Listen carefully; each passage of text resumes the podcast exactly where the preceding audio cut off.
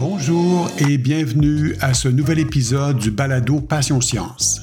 Aujourd'hui, nous recevons André Carpentier, qui est médecin endocrinologue, chercheur au CHUS, au Centre hospitalier universitaire de Sherbrooke, et qui est aussi un passionné de science et de bien d'autres choses, comme nous allons le voir. À tout de suite. Bonjour André. Bonjour Serge. Pour les gens qui ne te connaissent pas, euh, tu es donc endocrinologue, donc tu es clinicien, tu pratiques comme endocrinologue, mais en plus, tu as un gros laboratoire de recherche, parce que moi je sais ce que tu as fait, euh, je connais un peu tes travaux, puis euh, tu as fait beaucoup de travaux de recherche, et tu en fais encore. On sait que les gens qui sont en recherche et en clinique et qui sont passionnés, ben, ils ont tendance à en prendre beaucoup. Ce que je vais te demander, André, c'est me parler de ce que tu fais, c'est quoi tes passions, après on va y aller questions-réponses. Oui, bien sûr. Ben merci d'abord de m'inviter. Je trouve ça euh, vraiment plaisant euh, de parler de la passion. Je trouve que c'est une bonne idée. On n'en parle pas assez souvent. Hein. On n'aborde pas tout le temps ça sous cet angle-là, euh, ce qu'on fait. Mais effectivement, moi je fais ça effectivement parce que j'aime beaucoup ce que je fais.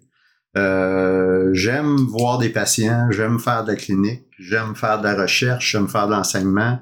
Euh, j'aime faire aussi de l'administration, puis, puis sentir que on développe des institutions, on développe des, des assises pour, euh, pour les jeunes, d'abord et avant tout, hein, les jeunes qui nous suivent, les jeunes chercheurs, les étudiants, euh, les professionnels aussi qui s'installent dans une carrière en recherche et ou en recherche clinique. Puis, puis ça, je trouve que c'est quelque chose d'important. Puis moi, ça m'allume aussi. Au-delà de toute la recherche qu'on fait, là, puis ce qui m'allume vraiment beaucoup, c'est d'écrire des demandes de fonds, puis de faire euh, des, d'écrire des articles, puis jaser avec les étudiants, puis d'analyser nos premiers résultats là, quand ça sort chaud. Là. Ça, j'aime beaucoup ça aussi. Là, puis je pense que c'est le propre des chercheurs. Mais moi, j'ai toujours beaucoup aimé organiser autour euh, l'environnement, pas juste pour moi et mon équipe, mais pour les autres équipes autour. Développer un peu l'écosystème de la recherche euh, ici à Sherbrooke, puis aussi au Québec, parce que euh, par la force des choses, on travaille avec plein, plein de monde, pas seulement dans notre centre de recherche aussi. Puis euh, c'est le fun de, de, faire ça parce que ben c'est un peu organique, hein? c'est un peu comme une forêt ou un jardin qu'on développe ça pousse, puis des fois, ça pousse pas tout le temps aussi vite ou dans la direction qu'on pense, mais euh, on trouve des belles surprises là-dedans parce qu'il y a des choses qui se passent qu'on n'aurait jamais prédit, euh, tu ans avant ou cinq ans avant. C'est passionnant, là, parce que on sent là, dans ta voix et dans ta façon de le présenter que tu aimes beaucoup ce que tu fais. Raconte-nous un peu, tu es devenu médecin. Comment ça s'est passé? Est-ce que tu étais déjà un passionné quand tu étais jeune? Comment ça s'est passé tout ça? Ben, moi, j'ai grandi dans un milieu modeste. Hein. J'étais dans, dans l'est de, de, de, Montréal. Euh, mes deux parents ont, ont, pas fini leur secondaire. Donc, euh, avaient pas bénéficié d'une éducation. On venait d'un petit village, Saint-Casimir de Portneuf, et les, de, de milieux euh, relativement pauvres, même très pauvres là, dans, dans, le cas de mon père. Mais c'était des milieux riches de, de leur euh, de leur famille puis de leurs relations. Puis mes parents ont toujours ont toujours cru en l'éducation, même s'ils n'en ont pas eu eux-mêmes, ils n'en ont pas bénéficié d'eux-mêmes, ils ont toujours pensé que c'était important de s'éduquer, puis de, d'apprendre des choses, puis d'être ouvert aux connaissances. Puis euh, ils ont toujours beaucoup respecté euh, les, gens qui, qui prenaient le temps euh, d'étudier, d'apprendre, puis tout ça. Puis c'est ce qu'ils voulaient visiblement pour leurs enfants. Donc il y en a au moins un la gang qui a pu aller à l'université, qui, a, développé cette passion-là. Puis moi, ben quand je suis, quand je me suis développé là-dedans, j'étais assez autodidacte parce que évidemment, on, on, j'avais personne moi qui, qui me disait c'était quoi d'être médecin ou d'être scientifique, tout ça. Je n'en connaissais pas. Euh, on était bien bien du monde dans ma famille, mais j'étais le deuxième à l'université sur une centaine de cousins cousines. donc, ça. Donc c'est c'est comme puis on était les seuls à Montréal aussi parce que mes autres cousins et cousines étaient plus dans la région de Québec, Trois-Rivières. Euh, donc euh, moi j'ai c'était ça mais euh, mes parents m'ont m'ont toujours fait confiance, m'ont toujours beaucoup aimé puis me donné des tapes dans le dos puis était content quand je réussissais des affaires. Fait que j'ai développé cette confiance-là d'aller un pas, puis après ça un autre. Puis, là, ben, j'ai appliqué en médecine après mon cégep. Euh, j'avais travaillé très fort, j'avais des, des excellentes notes. Je sais où je m'en vais. Puis, euh, puis là, euh, ben, j'ai eu la chance de, de, de rentrer en médecine. je, je m'en allais, moi, à l'Université de Montréal. Je, j'ai grandi à Montréal, dans l'est de Montréal. Je me suis dit, bon, ça va être proche de chez nous. Puis là, j'ai reçu l'invitation de l'Université de Sherbrooke. Euh, puis j'ai dit, bon, ben, je vais y aller. Mon père est venu avec moi à la visite. la visite, contrairement aux autres universités, est organisée par des étudiants, était co-menée par des étudiants en médecine de première année. Et euh, évidemment, il y avait des professeurs, puis il y avait des stations. Puis euh, là, j'ai comme découvert le stream. Moi, je n'étais jamais venu à Sherbrooke. Fait j'arrive là, l'hôpital est dans le milieu d'un champ. Il y avait des vaches qui étaient autour vrai, tout à, fait. à, l'époque. Tu sais, on parle de 1986 là, quand j'ai fait ma, ma, ma visite là, euh, puis euh, début 87 en fait. Euh, fait que là, euh, puis là, mon, c'est de voir mon père rentrer là, puis les yeux de mon père. Mon père était ébloui complètement de cette visite-là. Lui, il avait jamais eu la chance de travailler dans les hôpitaux. Mon père, il, il, passait à MOP là, dans, dans, à l'hôpital euh, Maisonneuve-Rosemont pendant une certaine période de sa vie. Euh, fait qu'il connaissait un peu le milieu hospitalier, mais, mais il avait jamais vu des laboratoires de recherche. Il avait jamais rencontré des professeurs d'université. Puis, là, on est revenu, puis euh, mon choix était fait. J'ai, dit, puis c'était des passionnés que je voyais justement, euh, qui, qui montraient tout ça, autant au niveau des étudiants qu'au niveau des professeurs. Là, j'ai pris ma décision. Euh, j'ai décidé de m'en venir à Sherbrooke. J'ai quitté euh, Montréal, je me suis installé à Sherbrooke, j'ai fait ma médecine. Euh, puis ensuite de ça, ben j'ai j'ai continué sur cette lancée-là. Au début, je voulais être neurochirurgie. OK, d'accord. C'était moi, moi je, je dessinais. J'étais un bon dessinateur quand j'étais jeune. Moi, j'en ai perdu énormément. Mais euh, je faisais beaucoup de dessins. Je faisais des bandes dessinées. Puis comme sideline, J'aimais beaucoup, beaucoup dessiner les nerfs crâniens, puis euh, les structures anatomiques euh, du crâne, puis des nerfs, puis tout ça. donc, je m'en allais. Pour moi, là, la neurochirurgie, ça m'appelait. Puis je me suis dit, ah, j'aimerais ça faire ça. Puis évidemment, j'ai changé mon fusil d'épaule dans mes stages euh, de chirurgie j'ai réalisé que je n'étais peut-être pas autant chirurgien que je pensais dans, dans, dans la manière. Puis là, j'ai découvert que j'étais extrêmement médicus. Là. Tu sais, il y avait les chirurgicus les médicus. J'étais beaucoup plus médicus. J'aimais ça euh, analyser à fond les problèmes. Euh, tu sais, il y, avait une, il y, a, une joke en médecine, on dit euh, les médicus, c'est eux qui savent tout puis qui font rien les chirurgiens, ils savent, ils savent rien puis ils font tout. en tout cas, moi, j'étais dans ceux là, qui aimaient beaucoup là, à creuser le savoir, puis peut-être un petit peu moins me mettre les mains dedans. Là. Euh, puis euh, donc, on, on, a fait ça un peu comme ça. Puis là, ben, je, puis là, j'ai découvert, puis, puis, évidemment, la vie, hein, c'est c'est qui on rencontre. Hein? C'est, Tout à fait. Les passionnés qu'on rencontre sur notre chemin qui nous, qui nous déterminent un peu notre plan de match. Puis là, j'ai rencontré Diego Bellabarba, qui est un prof ici, euh, qui était le directeur du, service d'endocrinologie, qui l'a été longtemps aussi. Puis euh, Diego, euh, tu sais, c'est, un chercheur, puis c'est un clinicien dans le domaine de la glande thyroïde, puis de l'endocrinologie.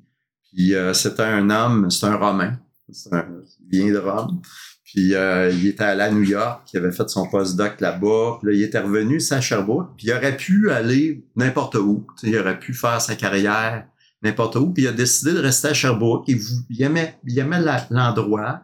Puis euh, il était, euh, était très fidèle à, l'université ici, puis à l'organisation ici. Puis il voulait bâtir quelque chose ici. Donc, non, non seulement. Puis là, c'était quelqu'un d'une très, très grande culture. Moi, j'avais pas une. T'avais pas, voyagé et tout ça, c'est ça. En fait, je, trouvais qu'il fallait que j'étire pas mal ma culture, là, puis que c'était comme la confiture. Là, j'essayais d'étirer ça le plus possible pour que ça paraisse un peu bien, là, mais j'en avais pas épais. Là, Euh, donc, euh, puis là, je rentrais dans son bureau, puis là, on parlait évidemment de science, puis d'endocrinologie, puis de, de médecine.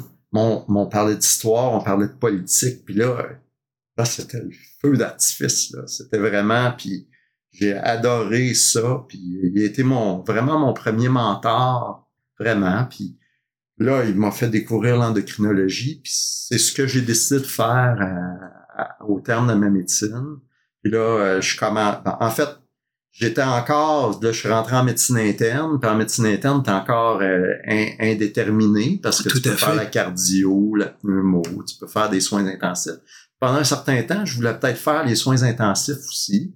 Mais j'avais tout le temps l'endocrino en tête, puis j'avais fait des, des, des, des, stages de recherche un peu là-dedans aussi. finalement, je suis resté en endocrino parce que c'était vraiment ça qui me, que j'aimais beaucoup. On voyait des gens de tout âge, euh, euh, des maladies chroniques, euh, dont le diabète, que j'ai découvert évidemment durant ma médecine, puis qui m'a allumé beaucoup parce qu'à l'époque où j'ai fait ma médecine, on connaissait pas bien le diabète, pas aussi bien que maintenant, parce que là, les, connaissances ont explosé au cours des, des 20-25 dernières années, mais à cette époque-là, c'était encore très mystérieux. Il y a encore beaucoup de mystères dans le diabète, là, mais, mais à, cette époque-là, c'était vraiment extrêmement mystérieux. On connaissait pas grand-chose. Ça, ça m'a allumé beaucoup. Fait que là, au terme de toute ma, ma formation médicale, de ma résidence, euh, de, de, ben là, j'ai fait un, un, autre. En fait, j'ai fait une autre année de résidence, un R6 euh, en lipidologie. Parce que là, je voyais bien que les problèmes de lipides, le diabète, tout ça, c'était tout associé ensemble, mais on connectait pas encore très, très bien comment c'était connecté ensemble. Oui, oui, oui. Ça, ça m'allumait beaucoup. Là, je suis allé euh, à Toronto chez Gary Lewis, qui était un autre mentor extraordinaire. Gary, c'est un, c'est un médecin. C'est un interniste, mais qui euh, s'est spécialisé dans le diabète puis dans les lipides. Euh, puis qui avait sa clinique là-bas, mais surtout qui avait son laboratoire une des choses que j'ai faites à Toronto euh, durant ma formation, j'ai appris beaucoup les stats. J'ai appris beaucoup l'analyse la, statistique des résultats. Puis évidemment, j'ai appris beaucoup au niveau du métabolisme avec euh, avec Gary Lewis euh, à faire des études de traceurs métaboliques pour les lipoprotéines, pour le glucose aussi. j'ai appris toutes sortes de techniques là qu'on applique in vivo chez les animaux, mais aussi chez l'humain directement. Euh, pour investiguer ce qu'est cette bébite-là du diabète de type 2. Là, parce Avant qu'on aille plus loin dans la recherche, il y a quelque chose que tu as dit qui, euh, qui, qui, à mon avis, est très intéressant pour les gens qui nous écoutent c'est que souvent, on peut avoir l'impression que pour aller en médecine, pour faire des hautes études, pour devenir un chercheur, un directeur ou quoi que ce soit, il faut être né euh, dans, la, dans la famille qui fait déjà tout ça. Et c'est une belle démonstration. C'est un peu mon histoire aussi. Moi, mes parents étaient très aimants, je les adore. Euh, ça a été, je changerais pas, là, j'ai eu une famille fantastique, mais moi, mon père travaillait dans les mines et ma mère dans des commerces et puis, mais ils, encourageaient à ce qu'on fasse des études. Donc, c'est important ce que tu disais là. Puis je pense que a un message à lancer aux gens qui nous écoutent, puis qui sont peut-être pas qui se disent ouais, mais moi, j'ai peut-être pas tout ce qu'il faut, j'ai peut-être pas du bon milieu. On est chanceux au Québec pour ça. C'est possible. Oui, absolument. Mon père était bûcheron. D'accord. Mon père, il, a, quitté euh, sa famille. Il avait 14 ans. Hum? il, est rentré, il est rentré dans le Grand Nord. Euh, il a eu une vie difficile, il a eu une, une vie rough, mais une vie aussi assez passionné aussi. C'est un, un maquettiste. il aurait voulu être architecte, mon père, mm. mais il n'a pas eu la chance de, de, faire des études.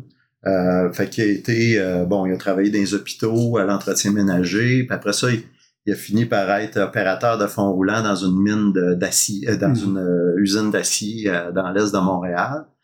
Fait que oui, c'est vrai que le déterminant majeur, c'est pas tellement les connaissances qu'on a ou l'éducation qu'on a comme la passion qu'on demande. Tout à fait. Puis, puis comment on est tourné vers les autres, puis comment est-ce qu'on quelles sont les valeurs qu'on développe? Si on, si on, développe des valeurs qui sont tournées vers la société, vers l'entraide, vers euh, vers la l'importance de la collectivité, puis aussi en même temps la générosité euh, autant dans sa famille qu'envers les autres.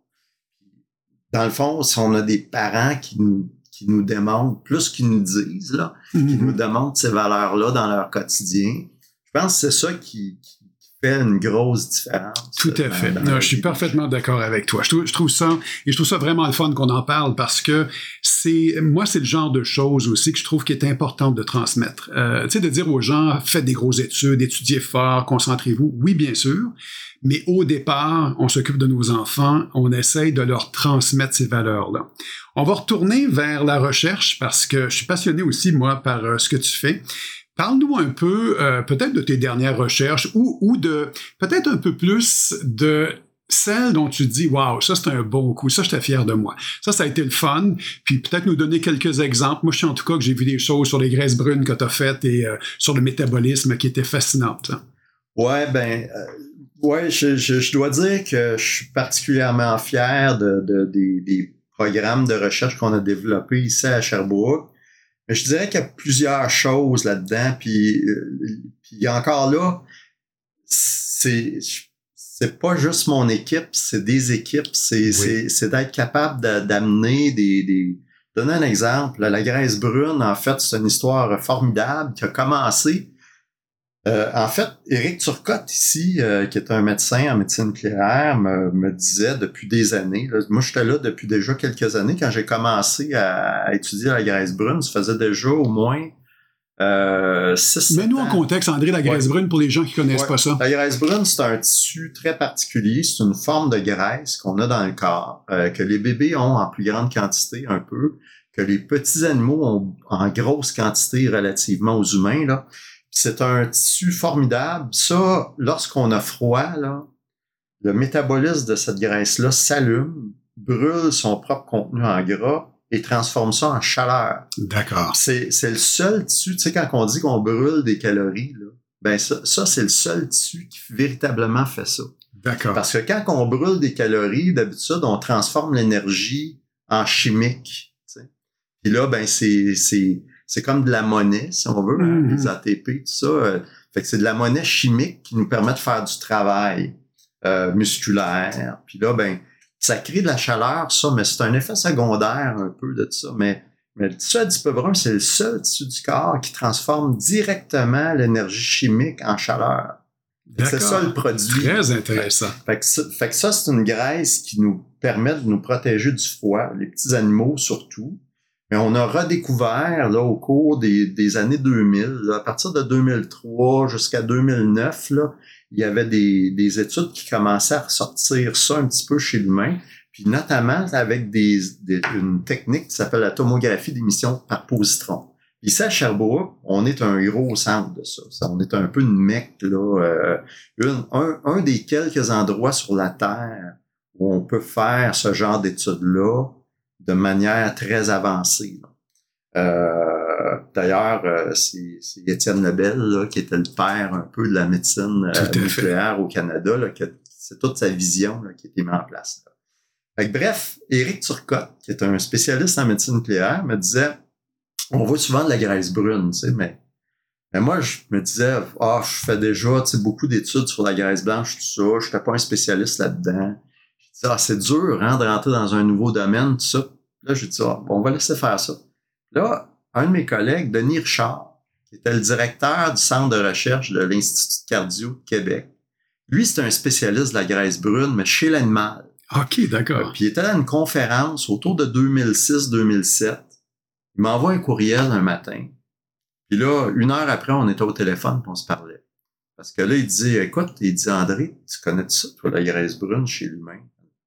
Là, je dis, oui, euh, tu sais, euh, on- mes collègues nucléistes, en voient fréquemment, puis euh, tout ça. Ah ouais, puis là, là, on commence à parler, puis c'est grâce à Denis, qui est un spécialiste là-dedans, parce que lui, la littérature, la connaît Mhm. au niveau euh, de la graisse brune. Là, on s'est mis en place, on a dit, OK, on va faire des designs expérimentaux. On, on va mettre en place des designs expérimentaux. Commencer par faire une étude épidémiologique. C'était la plus grosse étude épidémiologique de graisse brune euh, auprès des, des patients là, qui passaient des PET scans là, euh, ici à Sherbrooke. Fait qu'on a étudié pendant une période longitudinale là, tous les patients qui étaient passés, puis on a pu décrire cette graisse brune-là qu'on voit avec un sucre radioactif. D'accord. Ensuite de ça, ben, on a fait des choses un petit peu plus complexes. C'est-à-dire que là, moi, je m'intéresse beaucoup. J'utilise toutes sortes de traceurs, puis on a développé des traceurs pour mesurer ce qui se passe avec les acides gras, pas juste le sucre, Mhm. les acides gras, l'énergie. Ok, donc euh, les petites euh, les petites briques qu'on brûle là, que nos fournaises dans dans les tissus brûlent, là, qu'on appelle l'acétate ou l'acétyl-CoA. Mhm. On a des traceurs qu'on est, est capable de donner pour mesurer ces choses-là. Donc, on est capable de mesurer avec ces techniques-là comment un, un- un tissu brûle des calories. Fait que- on faisait déjà ça là, dans d'autres contextes. hein. Je faisais beaucoup d'études cardiaques, des études euh, sur les, autres formes de graisse. Là, je dis, bon, on a tout ce qu'il faut. On a les instruments. On a mis en place des, euh, des méthodes. On a adapté certaines méthodes qu'on avait déjà, puis on les a introduites dans ce domaine-là. Là, ben, on a fait des affaires formidables. Mais tu sais, ce qui était formidable, c'est finalement, de, puis, puis on a amené des gens d'Ottawa qui étaient, qui contrôlaient aussi l'exposition au froid. D'accord. Donc François Hamann, puis Denis Blondin, qui était l'étudiant au PhD, qui est devenu notre collègue maintenant, qui est prof avec nous autres euh, maintenant. Donc tous ces gens-là, toutes ces expertises complémentaires-là ont été mis ensemble. Là, on a développé des affaires vraiment uniques. Puis on continue d'en faire, puis on continue de faire des études qui sont vraiment pas matchées. Là. On, est, on est actuellement la référence en études humaines de la graisse brune sur la Terre. là. Puis qu'est-ce que ça a comme retombée potentielle sur le plan clinique, le fait de bien connaître la graisse brune? Ben, en fait, c'est, c'est, on pensait d'abord, parce que tout le monde s'excitait beaucoup euh, avec la graisse brune, parce qu'on se disait, ben, il y en a moins chez les diabétiques, chez les personnes obèses, ça brûle des calories, ça Mhm. crée de la chaleur, fait qu'on s'est dit, ben, c'est la cause du diabète, c'est la cause de l'obésité, c'est en lien avec ça. Bon, nos propres travaux, alors que les autres continuent de s'exciter, ok, nos propres travaux, euh, en faisant les, en, en- regardant les choses correctement, on se rend compte que la, il y a moins de graisse brune parce qu'on la mesure avec du sucre, avec des traceurs de sucre. D'accord. Mais, mais tu sais, fait qu'on on, on a réalisé qu'il y a une forme de résistance à l'insuline dans ce D'accord, tissu-là, d'accord, d'accord. ok, avec le temps. Ce qu'on voit avec la graisse blanche d'ailleurs. Mhm. ok.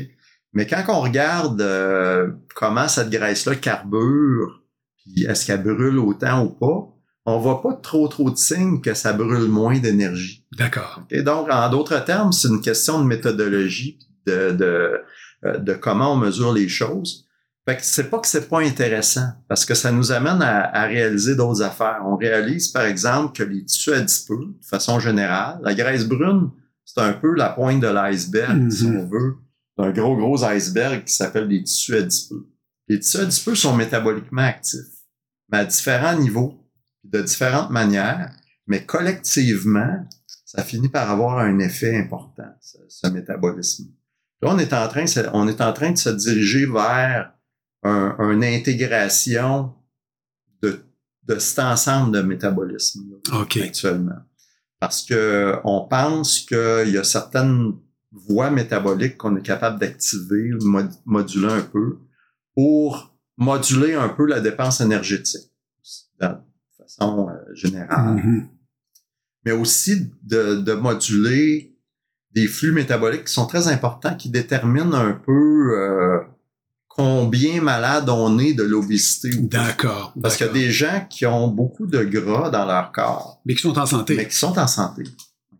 Il y en a d'autres qui ont relativement peu de gras dans leur corps, mais qui sont très malades. C'est très intéressant ça parce que j'ai combien de fois j'ai entendu euh, entre autres euh, un collègue d'ici de Sherbrooke là, qui est médecin de famille puis qui me disait qu'il y avait un patient qui à chaque fois qu'il le voyait lui disait écoute j'essaye je fais attention je suis des régimes et tout ça jusqu'à ce qu'ils lui disent ben écoute mon ami t'es en pleine forme Mm. t'es un peu plus enveloppé que le voisin qui vient de sortir mais il est moins en forme que toi en fait en tant que tel Ouais. donc c'est un peu ça que tu es en train de nous dire L'obésité, moi, je le vois maintenant comme un problème de qualité autant que de quantité. C'est sûr que d'avoir beaucoup, beaucoup de graisse, Ouais. ça a une influence négative éventuellement Mhm. chez tout le monde. Mais c'est relatif d'une personne à l'autre. Il y a certaines personnes qui ont des graisses qui sont en bonne santé, qui ont des, des tissus en bonne santé, d'accord qui, qui la, puis, puis en fait, qui s'entraînent bien, tu sais, qui font de l'exercice Mhm. physique, qui mangent bien, euh, qui, qui s'alimentent santé, puis qui sont qui ont qui ont un profil cardio-métabolique, hein, c'est comme ça qu'on Mhm. appelle ça, qui est, qui est pas mal santé, malgré le fait qu'ils ont de l'obésité ou un surpoids. Euh, alors que d'autres, ça n'a pas l'air de ça, mais ils sont cardio-métaboliquement très en mauvais état. Puis ils ont l'air tout mince. Puis ils ont l'air tout minces, mais Mhm. tu sais, ils, ont, ils accumulent du gras ectopique Oui, un peu c'est ça. partout. Puis, euh, puis ça, en fait, on se rend compte que... Puis, puis c'est ça qu'on on étudie, nous autres. On étudie plus les dynamiques d'échange entre les tissus adipeux et les autres, les autres euh, tissus. Puis une de ces... La dynamique d'échange principale, en- à mon avis, c'est les gras. D'accord. C'est comment est-ce qu'on gère, comment est-ce qu'on s'échange les différents types de gras entre les, entre les organes. Fait que c'est ça qu'on, nous, qu'on mesure. D'accord. Très intéressant. C'est important parce que, et là, il y a, il y a toutes sortes de, de, de- de croyances. Les gens entendent ça puis ils disent, ben, il faut s'exposer au froid. Ouais. Donc, qu'est-ce que tu penses de ça? Ben, il faut faire attention, hein, parce que euh, il y a certaines études euh, épidémiologiques qui montrent que ça, ça monte euh, la pression artérielle, puis ça peut avoir des effets néfastes aussi. Là. Donc, faut, faut, tu sais, faut, faut, faut toujours regarder le global. hein. Absolument. Faut, faut, je veux dire, c'est pas parce que il y a une petite affaire qui arrive qui est peut-être bénéfique qu'il faut nécessairement penser que l'ensemble de l'œuvre est bénéfique. On n'est pas Wim Hof, tout le monde. Là, Non, non, non, non, non, c'est ça. Puis euh, je pense qu'il faut pas se noyer non plus dans une rivière. Là. Non, c'est ça, Ouais, parce que- exactement. On peut, on peut rapidement être en hypothermie puis couler dans le fond. là. Tout à fait. tout Donc, il faut fait. vraiment faire attention à ça. Puis euh, les gens qui ont, euh, qui ont sont à risque d'arythmie euh, puis d'infarctus, c'est sûr que ça sollicite beaucoup le système cardiovasculaire, là, euh, s'exposer au froid, surtout très intense. Fait qu'il faut y aller avec modération. Puis surtout, je pense qu'il faut, il faut pas oublier que la dépense énergétique qu'on génère au froid est jamais aussi grande que ce qu'on fait à l'exercice. Eh, OK, d'accord. Ah, ça, c'est euh, un a bon point, ça. Bon point. Il y a aussi ça, puis les gens, euh, tu sais, si, si tu veux brûler des calories, là, Fais de l'exercice. fais du jogging, Oui, oui, oui, oui. fais de la marche rapide, ou, euh, tu sais, puis faisant, faisant tous les jours aussi. Exactement. Faisant pas juste une fois par semaine, t'as défoncé, faisant un peu à tous les jours, ok, ça va être beaucoup mieux, ça va être moins dangereux. Effectivement. Puis ça Que va, être, dans la ça va rivière. être plus soutenable. ça va être beaucoup plus soutenable. Puis, euh, puis après ça, ben il y a toute l'alimentation aussi. Bref, s'il y a une stratégie au froid, je pense que dans certains cas, il peut y en avoir une. Ça doit être intégré dans une, une stratégie plus large. D'accord. Ça doit être fait aussi de manière euh, responsable, Super. pas dangereuse. Tu fais beaucoup de choses. On vient d'en parler. Tu es un clinicien actif. Euh, tu es directeur d'un centre de recherche. Tu as un laboratoire quand même qui roule. Est-ce que tu as une vie à part ça? Est-ce que tu fais autre chose? Ben oui, je pense que oui, j'espère. j'espère que j'ai une vie. Euh, Quoique des fois, mon entourage me dit que je travaille trop, là. euh, mais, euh, mais, mais dans le fond, euh, je, je suis quand même là beaucoup avec les, les gens que j'aime. là, euh. Bon, ma blonde est musicienne. C'est une D'accord. musicienne euh, semi-professionnelle. là. Elle a toujours fait ça. Elle a une formation en musique. Elle a fait ça longtemps. Puis là, elle en fait encore. Elle fait, elle fait des bars. Elle fait euh, saxophoniste, chanteuse. euh, Ah, euh, percussionniste, elle joue du ukulélé. Puis moi, ben, je joue avec. Puis, puis là, j'ai com- puis j'ai recommencé. J'en faisais déjà, euh, je faisais du piano, puis je chantais, moi, avant de rencontrer euh, Annick. Puis, puis là, j'ai, tu sais, par, par bout, hein, dans notre, dans notre carrière, puis dans notre vie de parents, puis tout ça, ben, on- à un moment donné, on en fait plus, on en fait moins. Mais là, euh, récemment, j'ai recommencé à en faire plus. J'en fais avec des amis aussi. Ben, mes collègues, euh, Jean-Pierre Després, Benoît Lamarche, André Tchernoff, c'est tous des musiciens, ça. Puis là, ils m'ont invité généreusement à puis André Marette aussi. On est, on est dans un dans un, un band rock. Ah, ça, c'est les super. autres sont à Québec. Moi, je suis à Sherbrooke. Fait qu'on va faire. Moi, je monte à Québec pour faire mes, mes pratiques avec eux autres. Puis deux, trois, quatre fois par année, on a une gig. Ah, ben, on a super. des gigs, sur- surtout dans des congrès scientifiques. Là, ben, on, on fait, on fait nos, euh, show, euh, notre show rock. euh, Ben moi, je t'ai vu. Euh. C'est pour ça que je suis content que tu en parles parce que ici, avec le centre de recherche, c'est arrivé une fois ou deux où il y a eu un spectacle bénéfice ou quoi que ce soit et tu avais chanté, puis euh, il y avait des collègues euh, médecins ou chercheurs, aussi d'autres collègues qui jouaient. Puis je trouve ça très, très sain, en fait. Et puis, euh, je pense que tu peux nous le confirmer. On peut être très occupé, mais de temps en temps, puis il y a des fois où on est plus occupé que d'autres, des fois aussi, on, a, nos loisirs payent un peu, là, et notre famille, mais de façon générale, c'est le fun d'avoir autre chose aussi. Ouais, puis il faut pas attendre la retraite. En fait, en, fait, moi, je dis, je dis à tous ceux qui veulent m'écouter, puis à mes étudiants, puis à, mes collègues, puis à mes proches, prenez au moins 15 euh, minutes, une demi-heure dans votre journée pour vous. Euh, trouvez-vous un, un, moment pour faire des choses. Un, moi, je fais un petit peu d'exercice à tous les matins mm-hmm. en me levant.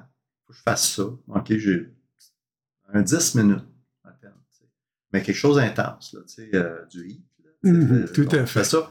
On, fait ça intensément, mais on le fait 365 jours par, par année. Euh, il y a dans les 11 dernières années, je dirais qu'il y a peut-être, euh, je ne l'ai pas fait 6 ou 7 jours. J'étais trop malade. Ah, OK, super. Mais, fait faut faire, faut être actif physiquement, faut se tenir en forme, faut, faut faire de quoi, mais ça n'a pas besoin d'être long, pas besoin d'aller au gym.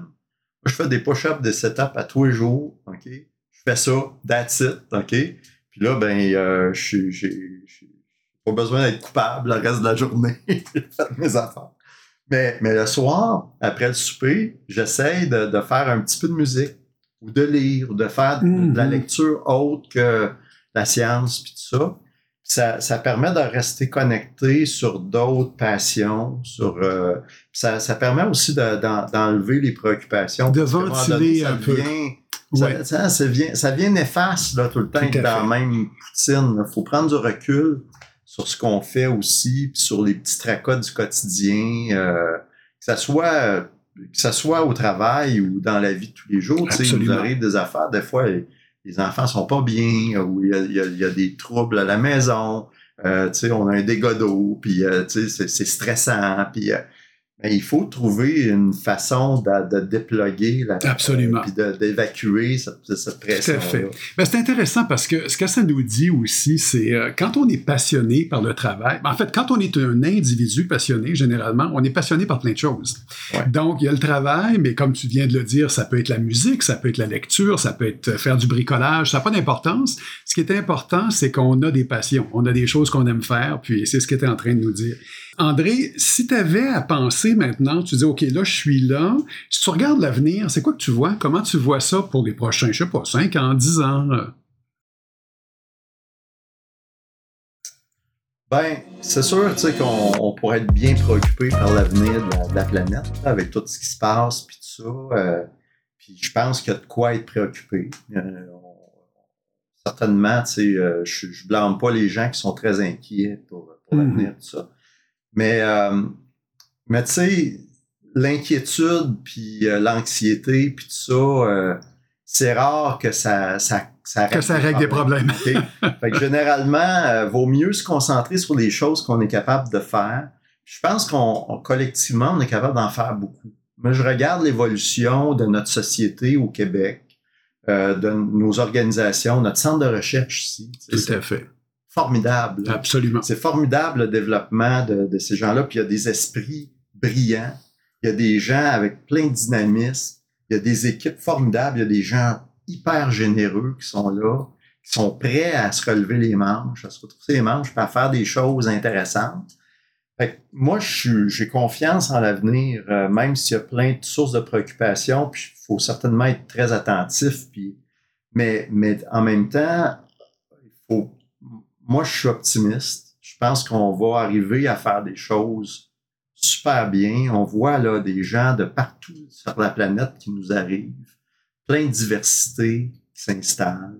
Euh, c'est fantastique. Tu sais, c'est, ça crée une société qui, qui est extrêmement forte, extrêmement euh, débrouillarde, avec plein, plein, plein de potentiel. Il faut juste canaliser ça faut juste s'assurer d'influencer positivement nos décideurs pour prendre les bonnes décisions, miser tout le temps sur la connaissance, sur la curiosité, euh, sur la générosité, sur être tourné vers les autres. préconiser ça en tant euh, individuellement, mais aussi collectivement, dans les petits, moyens, grands groupes. Euh, puis en faisant ça, moi je pense qu'on va arriver à faire des belles choses. On va avoir plein de défis on va faire des erreurs. Hein, on va se mettre les pieds d'un plat de temps en temps. Euh, mais c'est ça l'humanité. C'est l'histoire de l'humanité. Je pense qu'on est suffisamment. Il faut développer aussi cette sagesse, ok, de ne pas réinventer la roue tout le temps, de, de bien connaître l'histoire, de bien connaître l'histoire, de, bien connaître la, psychologie, euh, autant individuelle que collective aussi. Mais si on applique les leçons de l'histoire, notre, histoire personnelle comme l'histoire de l'humanité, qu'on on, s'en va avec ça, qu'on la transmet bien aux jeunes, qu'on leur transmet une certaine patience. Dire, euh, regardez, on n'a pas besoin de faire une, révolte, une révolution pour ça. On a juste à mettre un pas devant l'autre et à avancer tout le monde ensemble vers la bonne direction. On va y arriver. Moi, je pense que c'est ça qu'il faut faire, puis je suis, je suis assez optimiste là, euh, pour le futur. Certainement pour notre centre de recherche ici, pour notre collectivité ici. Je pense aussi de façon globale, générale.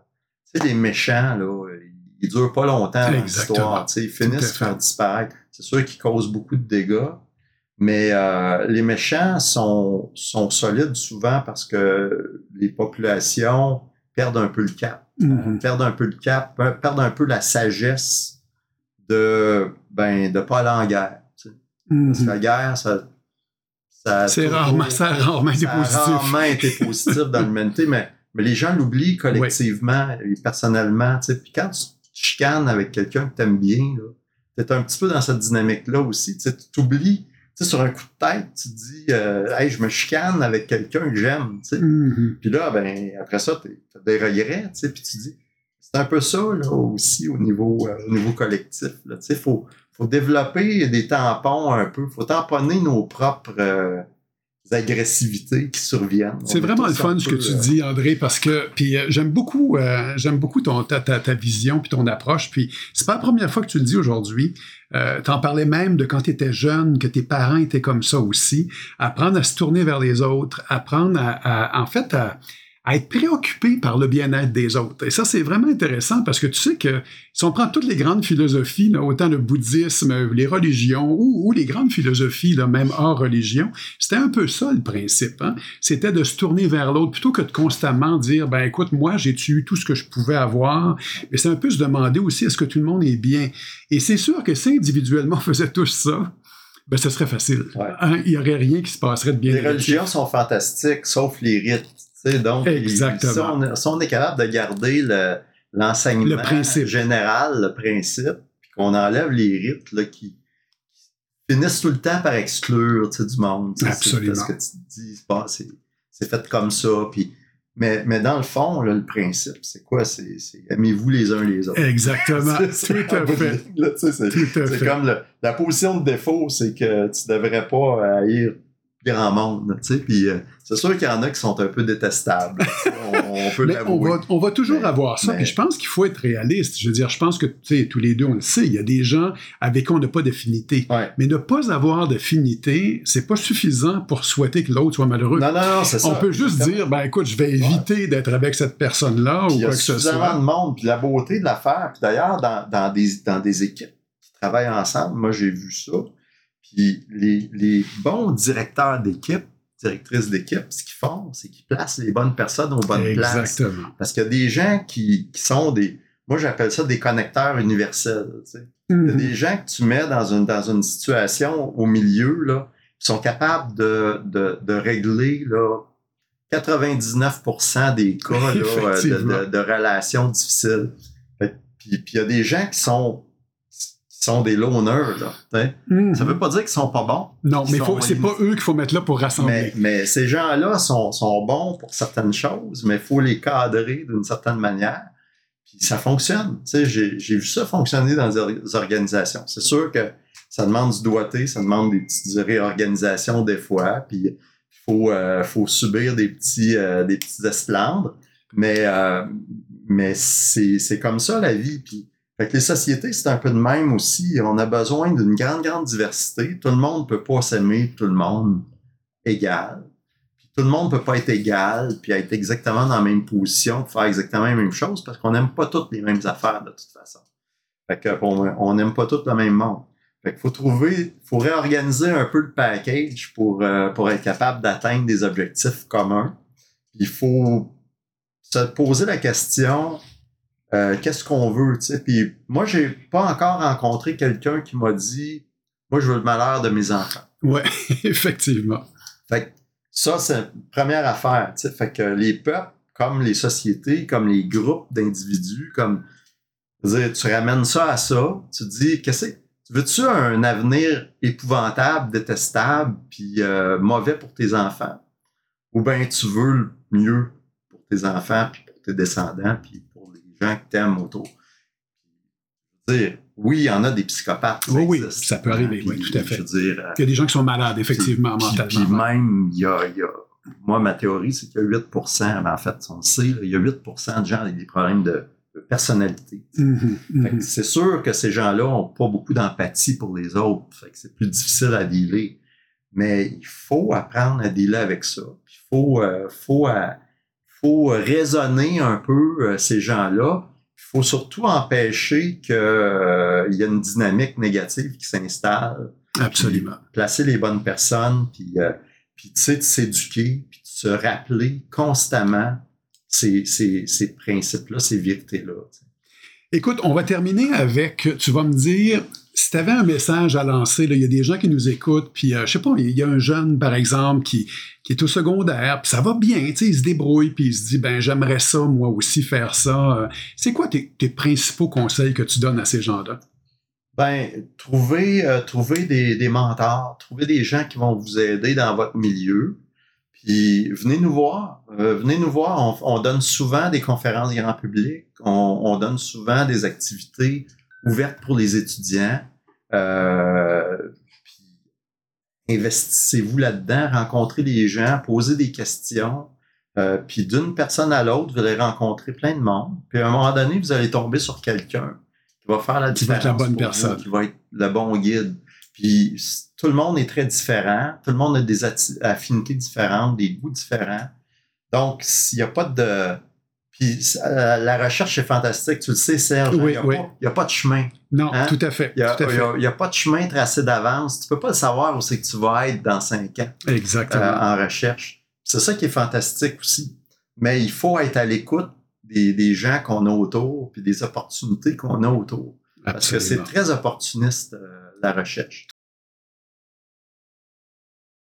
André, merci beaucoup. Euh, on est allé sur des chemins que je ne savais même pas qu'on irait et, c'est, ce qui fait que j'aime beaucoup faire ça. Tu vois, je fais ces podcasts-là exactement pour des gens comme toi. C'est-à-dire que je veux partager avec les autres que oui, tu as une passion pour la clinique, tu as une passion pour la recherche, mais tu aussi, euh, tu es passionné de façon générale. Donc, euh, tu as des choses à partager. Je te remercie beaucoup. Je vais te tenir au courant de, comment ça se passe. Je vais mettre ça sur les réseaux sociaux. Puis, bon, on va, nous, on va se dans le corridor. Merci Serge euh, de cette invitation. Vraiment, c'est un, un très très beau projet. Super.